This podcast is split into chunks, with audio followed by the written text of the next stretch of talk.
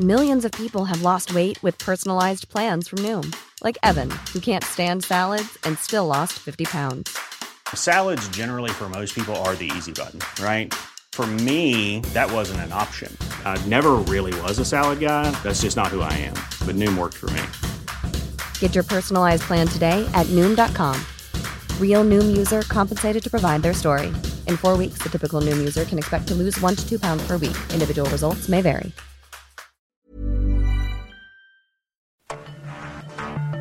Cada noche, los se reúnen para debatir los temas que hacen historia en una mesa de análisis distinta.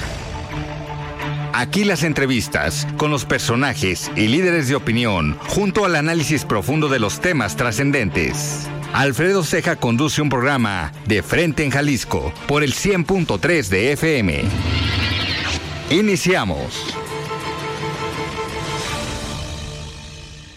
Hola, ¿qué tal? Muy buenas noches. Bienvenidos a una emisión más de De Frente en Jalisco, aquí en Heraldo Radio Jalisco. Hoy viernes 16 de diciembre quiero agradecer como todos los días en los controles técnicos a Antonio Luna y a Ramón Luna, en la producción y redacción de este espacio a Ricardo Gómez y recordarles nuestro número de WhatsApp para que se comuniquen con nosotros el 3330 1779 66. El día de hoy vamos a tener un programa especial este, este viernes acerca para platicar de un grupo denominado Foro Plural Jalisco que se lanzó el día de ayer en la Cámara de Comercio, tuvieron una rueda de prensa, pero es un grupo, como su nombre lo dice, plural, conformado por 17 hombres y mujeres de diferentes sectores, tanto del sector empresarial, del sector político, del sector social, que buscan pues generar una conciencia y generar una mayor participación en la vida pública y en los asuntos públicos del Estado. También nos pueden sintonizar a través de la plataforma iHeartRadio en el 100.3 de FM. Y me da muchísimo gusto iniciar esta entrevista con tres personajes que sin duda han sido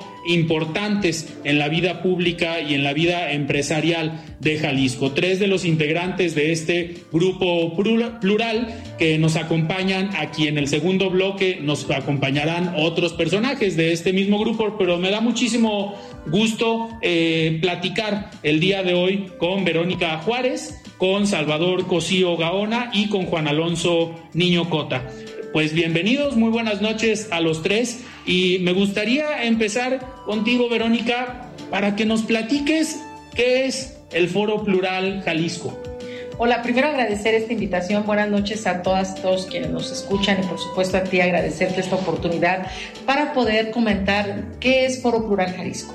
Este foro es un foro plural en donde lo conforman, por cierto, la mayoría somos mujeres, mujeres y hombres eh, de distintos espacios de participación, tanto de partidos políticos, de organizaciones de la sociedad civil, de ciudadanas y ciudadanos que no tienen partidos, representantes del empresariado. Y eso es lo que hace enriquecedor este foro, que hay una pluralidad que nos permitirá abordar distintos temas que nos preocupan de la circunstancia en la que estamos viviendo, no solamente en Jalisco, sino en nuestro país. Y aquí es donde pretendemos debatir, reflexionar pero sobre todo hacer propuestas de distintos temas que nos aquejan como ciudadanas y ciudadanos, que eso es muy importante, cómo poder ciudadanizar eh, la participación en este foro. Eh, en este sentido, hoy México vive un panorama complejo en diferentes, en diferentes temas. Eh, nos acompaña aquí Juan Alonso Niño Cota, él es ex coordinador del Consejo de Cámaras Industriales de Jalisco y muy ligado al tema empresarial, obviamente que es uno de los temas que hoy preocupan en el país, Juan Alonso, el tema del desarrollo económico, del apoyo a los emprendedores, del apoyo al sector empresarial en general. Y será este uno de los temas eh, puntuales de este foro, la preocupación que se tiene hoy en el país desde el sector empresarial, pues, de las condiciones que existen hoy. Es correcto, Alfredo, gracias por la invitación, encantado de estar aquí en este grupo Plural Jalisco, participando y escuchando la voz del empresariado, pero también a título personal como ciudadano, de lo que está sucediendo en nuestro país, en nuestro entorno económico, en las condiciones que estamos actualmente eh, impulsando el desarrollo económico de, del Estado y, y, principalmente de los emprendedores. Y hemos visto que a lo largo de esta administración han, han quitado eh, organismos o, eh, voy a poner un ejemplo en particular, ProMéxico, que era un organismo que impulsaba las exportaciones y las importaciones, que generaba condiciones y, daba a conocer los beneficios que tenía nuestro país, eh, en, particularmente por, por la calidad de empleo, por por la diversidad de sectores que, que tenemos en, en, el Estado y en el país y por la oportunidad geográfica que representa México con el mercado más importante que es el de Estados Unidos. Y en ese sentido hemos visto muy tibio el, gobierno federal para tomar acciones, para tomar medidas, para aprovechar los beneficios y principalmente la oportunidad que tiene nuestro país de, de vincularse más directamente con el, con el acuerdo comercial que tenemos con Estados Unidos y Canadá. Y en ese sentido creo que podemos aportar a partir de también escuchar a, diferentes eh, niveles de empresarios que, están preocupados y que podamos proponer. Claro. Pero, pero también como ciudadano, no solamente el tema de desarrollo económico o el desarrollo de, nuestro Estado, también estoy preocupado por, por la democracia de, nuestro país, por cómo se está manejando eh, el tema eh, del INE particularmente, que, que, lo quieren someter, que lo quieren prácticamente desaparecer.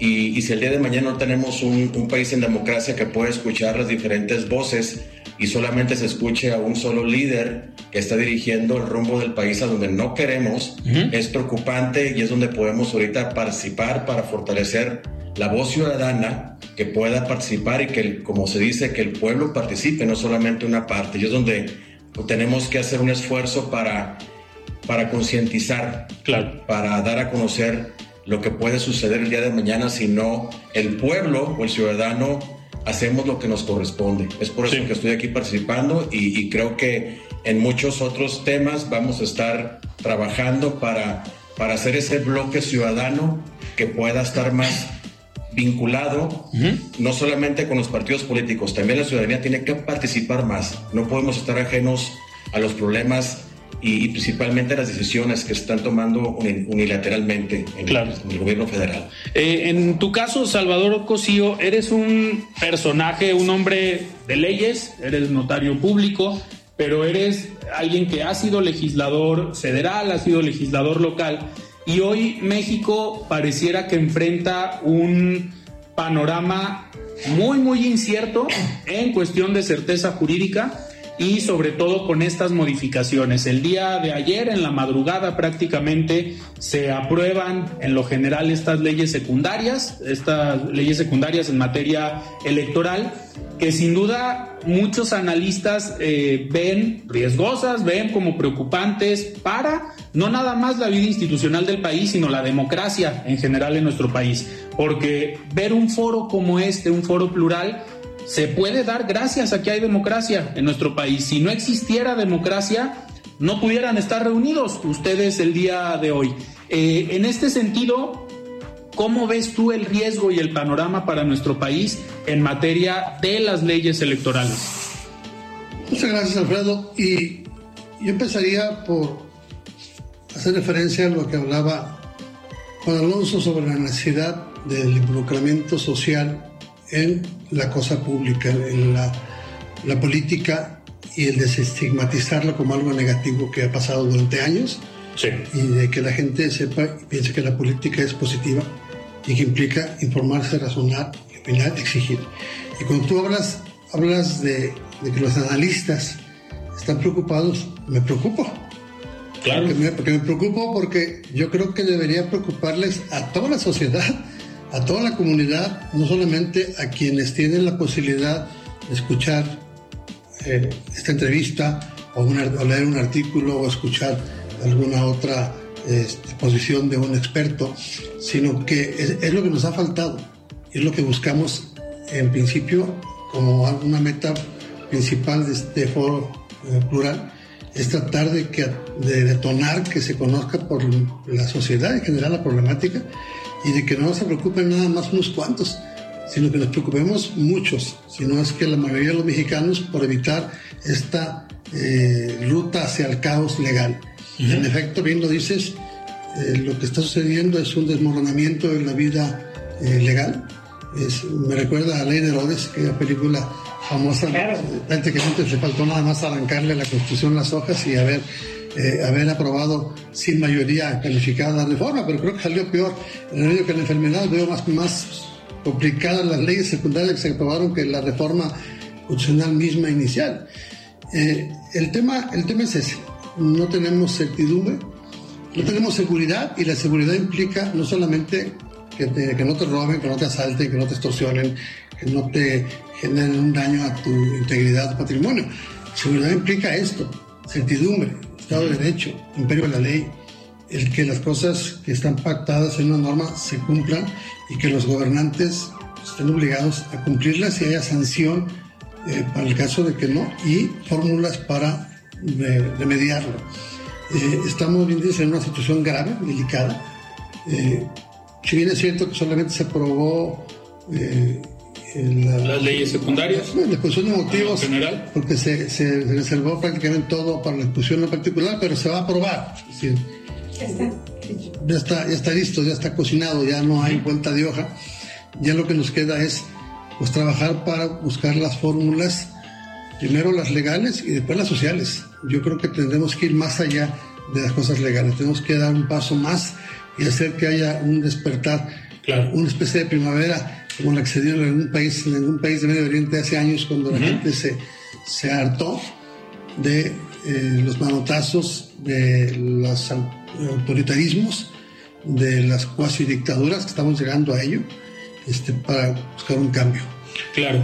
Verónica, en tu caso, eres una mujer cercana a la izquierda en nuestro país y hoy el gobierno federal se considera un gobierno de izquierda. Morena, en teoría, se supone es un gobierno un partido de izquierda, pero la forma en cómo toman decisiones al parecer no es tan cercano, tan ligado a la izquierda. Tú como una mujer de izquierda, ¿ves a esta forma de gobernar como la que tenemos hoy en México que va con los principios o con la doctrina o con los lineamientos de un partido de izquierda? No, claro que no. O sea, categóricamente puedo decir que este gobierno que tenemos no es un gobierno de izquierda. ¿Cuándo habíamos visto que un gobierno de izquierda eh, atentara, por ejemplo, como ahora está ocurriendo en contra el contra los órganos constitucionalmente autónomos? ¿Cuándo habíamos visto un gobierno de izquierda que atente contra el Estado de Derecho, en donde la ley es nada más de quien está en Palacio Nacional, que vulnere nuestras leyes? ¿Cuándo habíamos visto que un gobierno de izquierda no responda o no respete el equilibrio de poderes que debe de existir? Al contrario, lo que estamos viendo en verdad es un centralismo, un presidencialismo y digo yo, una autocracia que se parece mucho a una dictadura.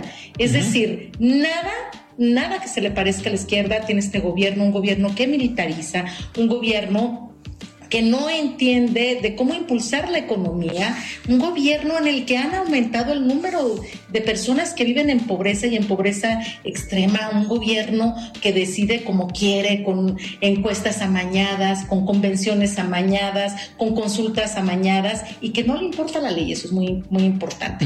Y ahora me parece increíble, que es bueno, dos cosas. Una, recordemos que López Obrador tenía como propuesta cuando andaba de candidato el, el mandar a los militares nuevamente a los cuarteles. Y lo que vino a hacer ahora es militarizar el país. Un gobierno de izquierda y democrático no lo hace. Al contrario, los gobiernos democráticos y de izquierda lo que hacen es ciudadanizar todos los espacios públicos. Y hoy el ejército tiene más de 229 funciones que antes no tenía, por ejemplo. Y lo que estamos viendo, atentar contra el órgano, contra el árbitro que nos garantiza garantiza que hay elecciones libres, por lo que la izquierda siempre luchó. Eh, en mi caso, este, desde el PRD, por ejemplo, luchamos porque hubiera elecciones libres, porque el voto contara, porque tuviéramos un órgano autónomo, porque el gobierno no hiciera las elecciones. Y lo que estamos viendo, el atentado que hoy está ocurriendo en contra del Instituto Nacional Electoral, es eso, terminar, derrumbar con 30 años que nos dieron democracia y paradójicamente un órgano que hizo la elección presidencial ahora es al órgano que por venganza, creo yo, eh, quiere destruir. Sin duda, un tema importante, un tema clave, el tema de las leyes electorales, el tema de esta reforma y sobre todo el objetivo o lo que busca el presidente de la República a través de estos cambios y estos ataques que han sido sistemáticos en contra del árbitro electoral, en contra del Instituto Nacional Electoral. Y me da muchísimo gusto que se integre aquí al programa también otro integrante de este foro plural Jalisco, el exgobernador de Jalisco, Emilio González Márquez. Exgobernador, ¿cómo estás? Con el gusto de saludarte y de saludar a todos los amigos del auditorio.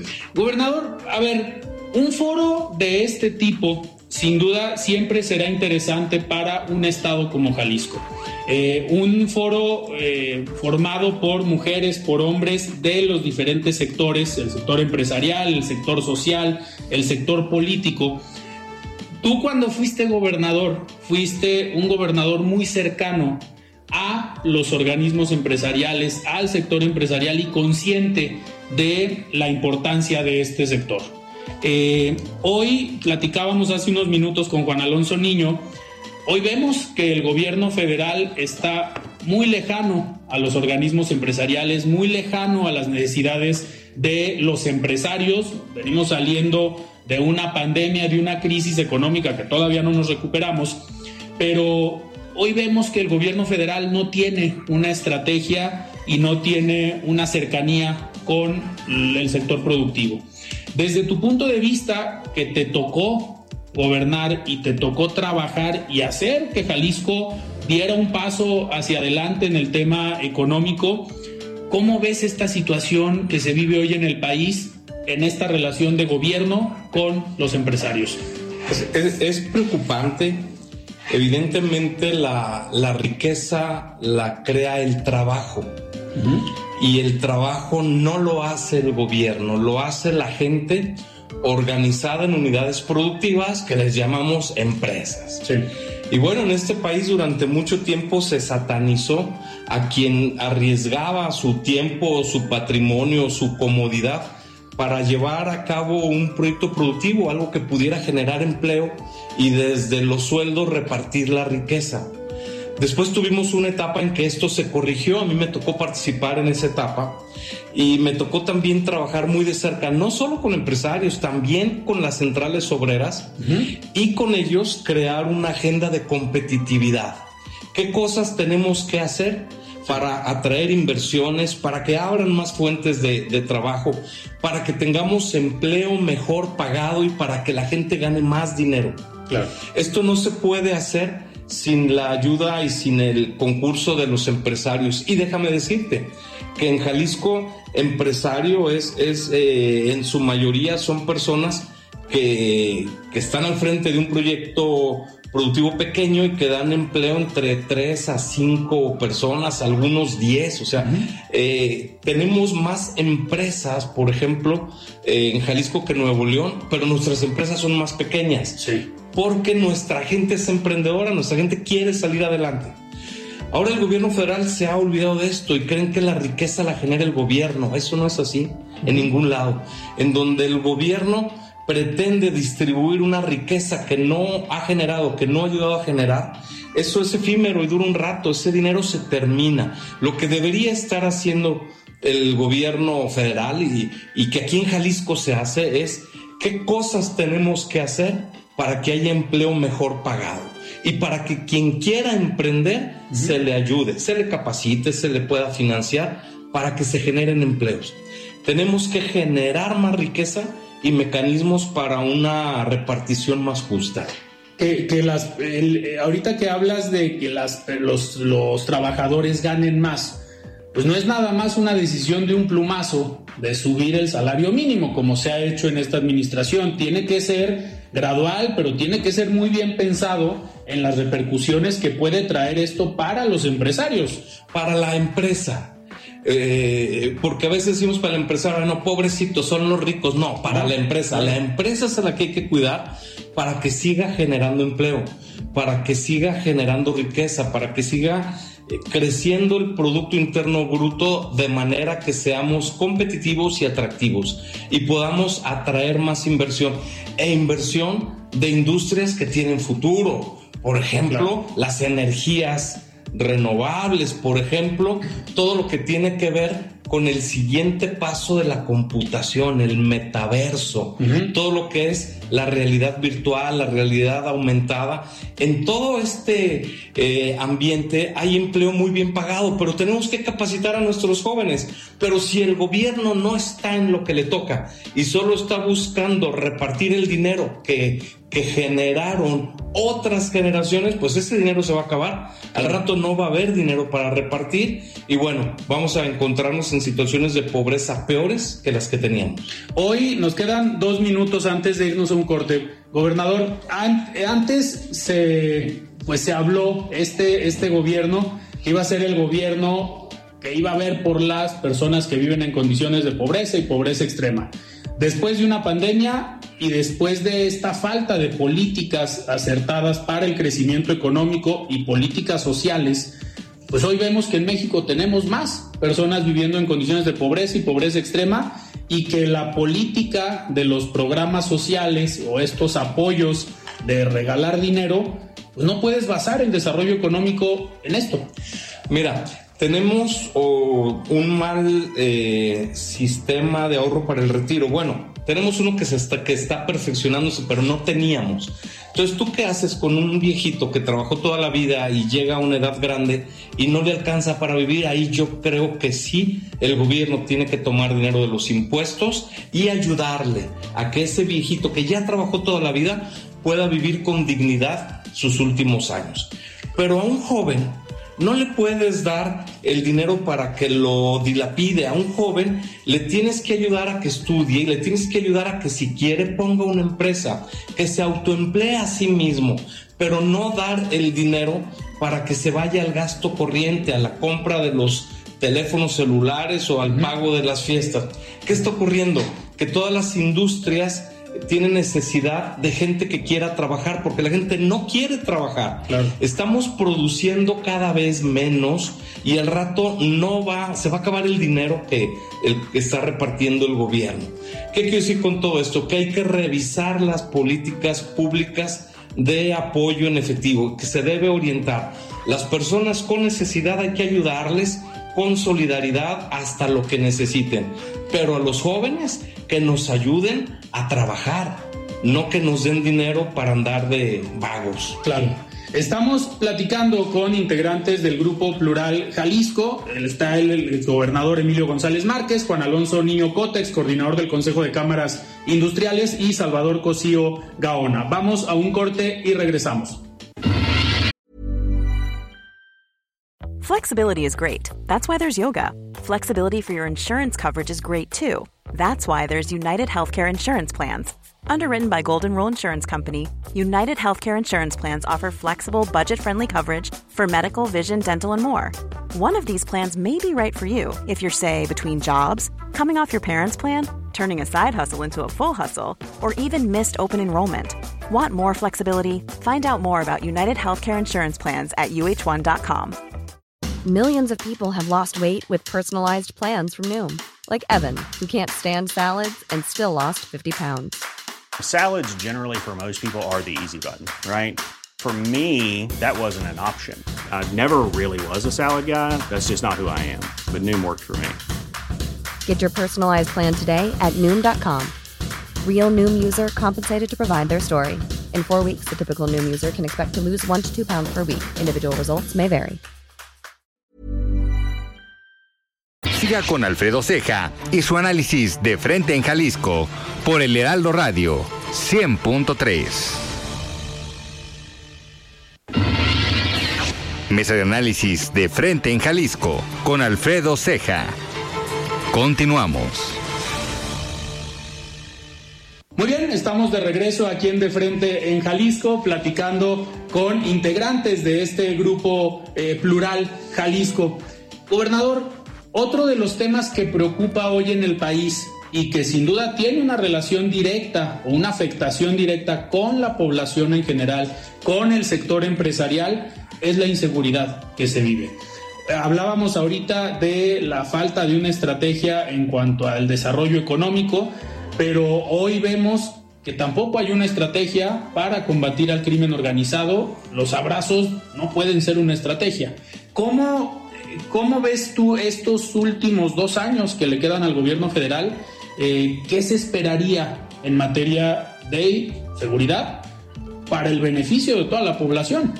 Pues mira, te diría que esto no preocupa solo a, los empresarios o a la gente que tiene más recursos. Esto es algo que ha llegado a toda la población.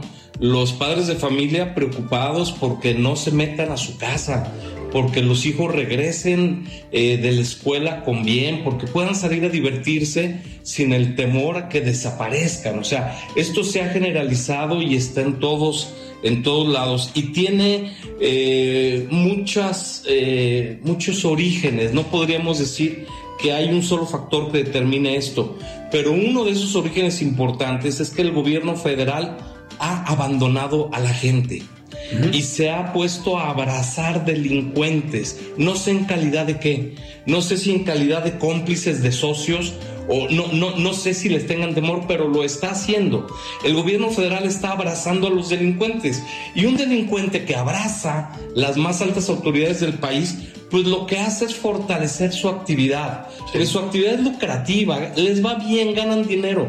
Y si no tienen la preocupación de que puedan ser reconvenidos, que puedan ser regañados, que puedan ir a la cárcel, lo van a seguir haciendo lo van a seguir haciendo. Oye, es que tenemos que ir a las causas, sí hay pobreza, sí tenemos que mejorar la educación, sí tenemos que generar oportunidades para todos, pero también tenemos que disminuir la impunidad y hacer que quien daña a nuestras familias deje de hacerlo. Bueno, yo, yo creo que el gobierno de Morena no quiere entender esto, les está yendo bien electoralmente con esta cercanía, con esta gente que abrazan. Entonces yo no creo que ellos vayan a cambiar. Por eso a mí me parece importante que a dos años de elecciones empecemos con el paso uno. Y el paso uno es definir el rumbo que queremos para nuestro estado y para nuestro país.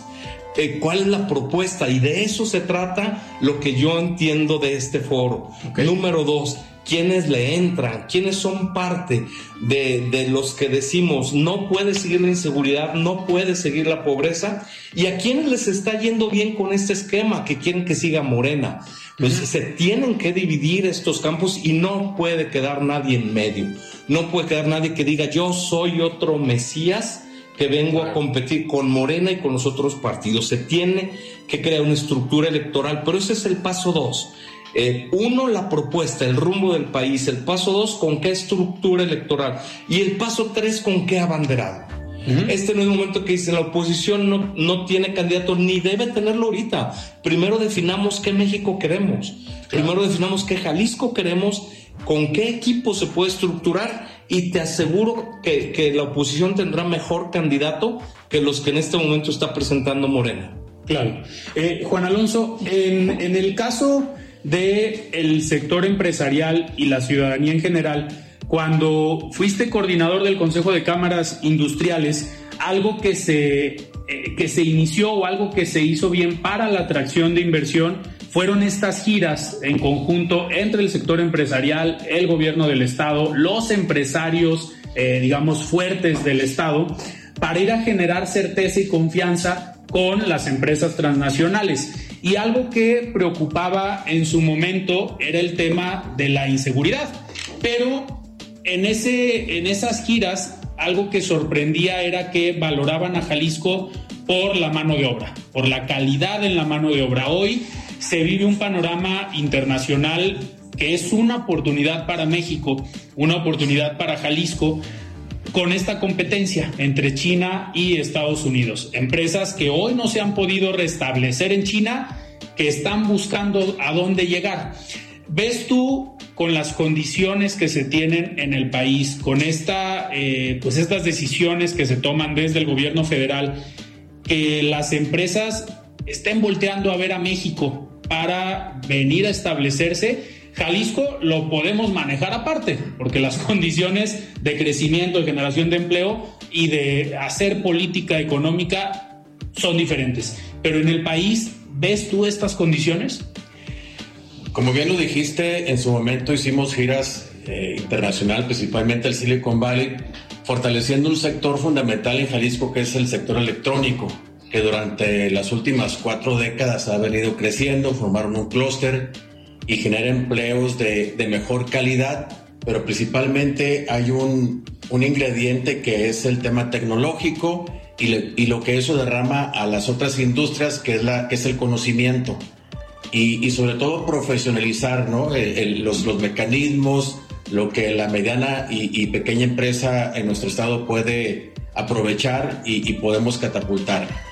En ese sentido, cuando estuvimos ahí con los CEOs de esas grandes transnacionales, eh, los comentarios, nosotros pensábamos que, que, por la inseguridad podía ser un factor que, que, que no regresaran o que no siguieran invirtiendo, pero lo que más pesaba es el que, en Jalisco hay, hay un talento, hay un recurso humano que, tiene ese, ese perfil donde donde esa mente de obra le sale más barata que en el Silicon Valley y eh, aquí se generan patentes, se genera investigación y, y, aunque se registra en otros países es de talento local. La, la oportunidad que tenemos con, con las diferencias que existen entre Estados Unidos y China genera una enorme oportunidad nuevamente. Y lo digo nuevamente porque hemos dejado pasar muchas. Okay. Y y la geografía que tiene nuestro país con Estados Unidos es privilegiada y no se ha podido capitalizar como otros países lo hubieran hecho o quisieran hacerlo. El, el hecho que tengamos acuerdos comerciales con, con, más de 44 países, me parece, genera también esa oportunidad para que empresas vengan a, a nuestro país y a Jalisco inviertan buscando el mercado americano. Sí. Y, y teniendo esa mano de obra calificada, eh, en los sectores que, que, dominamos, creo que sigue siendo la gran oportunidad. Lo que le corresponde al gobierno federal es generar las condiciones, principalmente de certeza jurídica. Uh -huh. Mientras no haya esa certeza jurídica, vulnera que esas inversiones sigan creciendo porque muchas de ellas están al margen esperando cómo, qué rumbo eh, toma el, el gobierno federal, cuáles son las condiciones democráticas que hoy en día estamos padeciendo y, y, en ese sentido creo que el país puede cambiar para bien o para mal. Eh, me parece que, el hecho de que en este foro estemos participando ciudadano, podamos concientizar a la gente de esas oportunidades que vamos a dejar pasar si siguen, siguen tomando decisiones erróneas del rumbo de nuestro país. Y, y, lo vamos a lamentar por generaciones. Uh -huh. Entonces creo que que tenemos que incidir, tenemos que insistir, tenemos que los ciudadanos tomar las riendas del país y no solamente dejar que un, una persona domine y tome las decisiones sometiendo a todos los que están abajo de su, de su partido, porque es unilateral. Entonces creo que tenemos que hacer la tarea y ese es el mensaje que yo daría, que podamos compartir, que podamos concientizar y que podamos vincularnos todos como ciudadanos. Claro. Salvador, en este, en este escenario que, que vivimos hoy en México, la parte electoral es preocupante. No podemos hablar de esta certeza jurídica que habla Juan Alonso para el sector empresarial si no vivimos en una democracia en nuestro país. Estos ataques al INE, estos ataques a los personajes que trabajan en el INE que conforman el Consejo, eh, ha sido, creo yo, una estrategia del gobierno federal el no atacar al INE como tal en las mañaneras, sino personalizar estos ataques en contra de Lorenzo Córdoba, el consejero presidente, y Ciro Murayama como uno de los consejeros. ¿Por qué? Porque el INE, como bien conocemos todos, es una institución muy bien evaluada y reconocida por la sociedad. Es más fácil para el presidente personalizar esos ataques. Pero hoy con las reformas vemos que pues se pretende sí vulnerar y desprestigiar y generar condiciones nada benéficas para el Instituto Nacional Electoral. Eh, en 2024, Andrés Manuel López Obrador se va de la presidencia de la República y él ha sido la cara que le ha dado a Morena la oportunidad de ganar hoy 22 gubernaturas. ¿Crees que lo que busca es tener el control del árbitro porque ya no va a estar su cara en las mañaneras y esa sería la única forma de seguir ganando elecciones? Mira, en efecto, él ha tratado de no generar una sensación de que ataca a una institución, pero en el fondo, desde hace mucho él ha usado la frase sale el diablo con las instituciones y lo está demostrando. Como un ejemplo, acaba de mandar una iniciativa donde ya desaparece con la CIP, por ejemplo. este, eh, creo que ya no quedan prácticamente ninguna. De las instituciones que trabajaban bien. Sólidas, están desaparecidas. Utilizó el pretexto del dinero, los fideicomisos, que sí eran demasiados y algunos efectivamente sobraban o, ya no eran oportunos, pero barrió con todo, como cuando para quitar un, un lunar te llevas un pedazo de un dedo o de una mano. Eh, pero, pero sí está atacando al INE directamente y, yo creo que eh, sabe que en este momento la figura más eh, clara en la sociedad de lo que es el INE actual, pues es Lorenzo Córdoba, que ha sido alguien que ha salido a dar la, la, pelea y la batalla junto con Ciro Murayama, porque el resto pues ha tenido un bajo perfil. Sí. Este, y por otro lado, bueno, viene, aún cuando se mantenga el INE como tal, viene la sustitución de los, de que terminan y viene una batalla que pues está muy complicado que se la ganen porque se crea para que haya las propuestas y se voten, hay un comité técnico donde él tiene pues, mayoría, porque integra la, Cámara de Diputados, la Comisión de Derechos Humanos, que es, es, la Comisión de Defensa de los Derechos de Andrés López Obrador, no de la sociedad mexicana. Y, solamente creo que el INAI tiene posibilidad de aportar dos integrantes. Y estoy seguro que esos integrantes del comité de selección o de postulación pues van a plantear personas totalmente afines al presidente y, a su partido. Ahí sí, su partido. Eh, hay cosas muy graves, eh, y, aunque son demasiadas, yo, yo, yo te eh, unas fundamentales y espero que la gente las escuche muy claramente. Es decir, se le están quitando facultades al INE para sancionar a los partidos políticos. Es decir, todo lo que están haciendo ahora las corcholatas sin, ninguna, sin ningún recato, sin cuidado de formas, porque cuando organizaciones sociales o políticas hemos invitado a gente que sabemos que puede ser un prospecto, bueno, pues es, viene invitación de una organización, de un grupo, se cuidan las formas a lo mejor posible. Y, y, las corcholatas presidenciales, ellas utilizan de manera totalmente cínica eh, arrebatada, arbitraria, atrabiliaria, su encargo, los recursos públicos para hacer campaña, para hacer giras, y no tienen empacho en decir que ya están instalando comités en distritos y en municipios pagados. ¿Pagados con qué dinero? A ver, no hay... Las bardas, los espectaculares. Hace poco Marcelo Ebrard anunció que ya tiene este, coordinadores eh, sembrados en todos los distritos, y yo conocí hace unos días al de Lagos de Moreno y me dijo que le pagan 30 mil pesos mensuales. Este, ¿De dónde sale el dinero? por ahí ladrón de.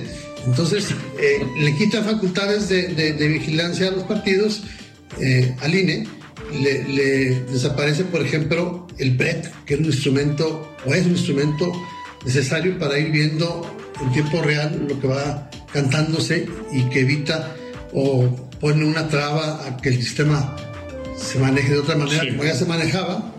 Eh, eliminan muchas figuras importantes del INE que son necesarias, la Secretaría Ejecutiva. Lo más grave, eh, desaparece el servicio profesional electoral. Y hay técnicos, expertos, eh, funcionarios que tienen una vida dedicada a lo electoral y no pertenecen a ningún partido, que nunca han militado en ningún partido y que han hecho del servicio electoral un apostolado. Ahí están cada tres, cada seis años trabajando. Elimina toda facultad de, los organismos locales, centraliza más de lo que ya estaba centralizado el tema, hace eh, totalmente optativo la cuestión de la equidad de género, que ahí tanto se avanzó al respecto con sus asegúnes, pero ahora va a ser objetivo los partidos.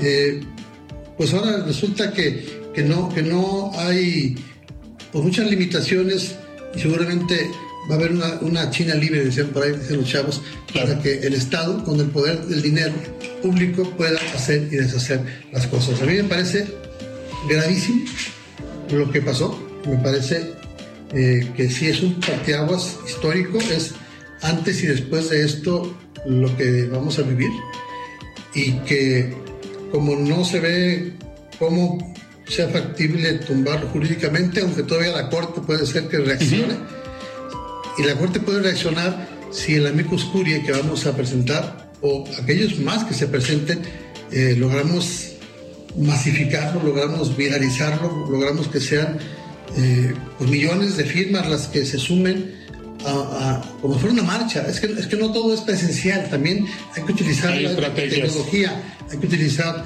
eh, lo que está al alcance de nuestro, que son los, la opción digital, para llevarle eh, las firmas de la gente a la Corte vía esta figura que es válida. Claro. Para decir a la Corte, Corte, lo que está presentando la acción de inconstitucionalidad, un tercio o más, casi la mitad de la Cámara Baja o casi la mitad de la Cámara Alta, debe soporte ciudadano. Es lo que la gente quiere.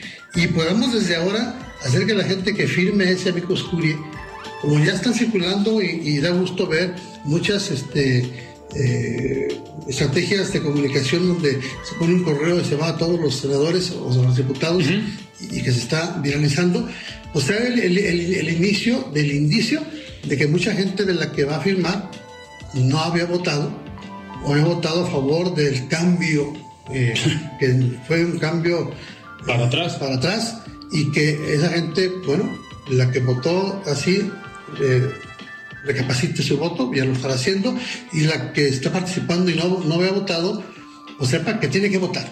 Y yo creo que solamente podemos poder vencer esta cuestión, una votación abrumadora, masiva, eh, eh, que sea muy difícil cometer el fraude que están bosquejando.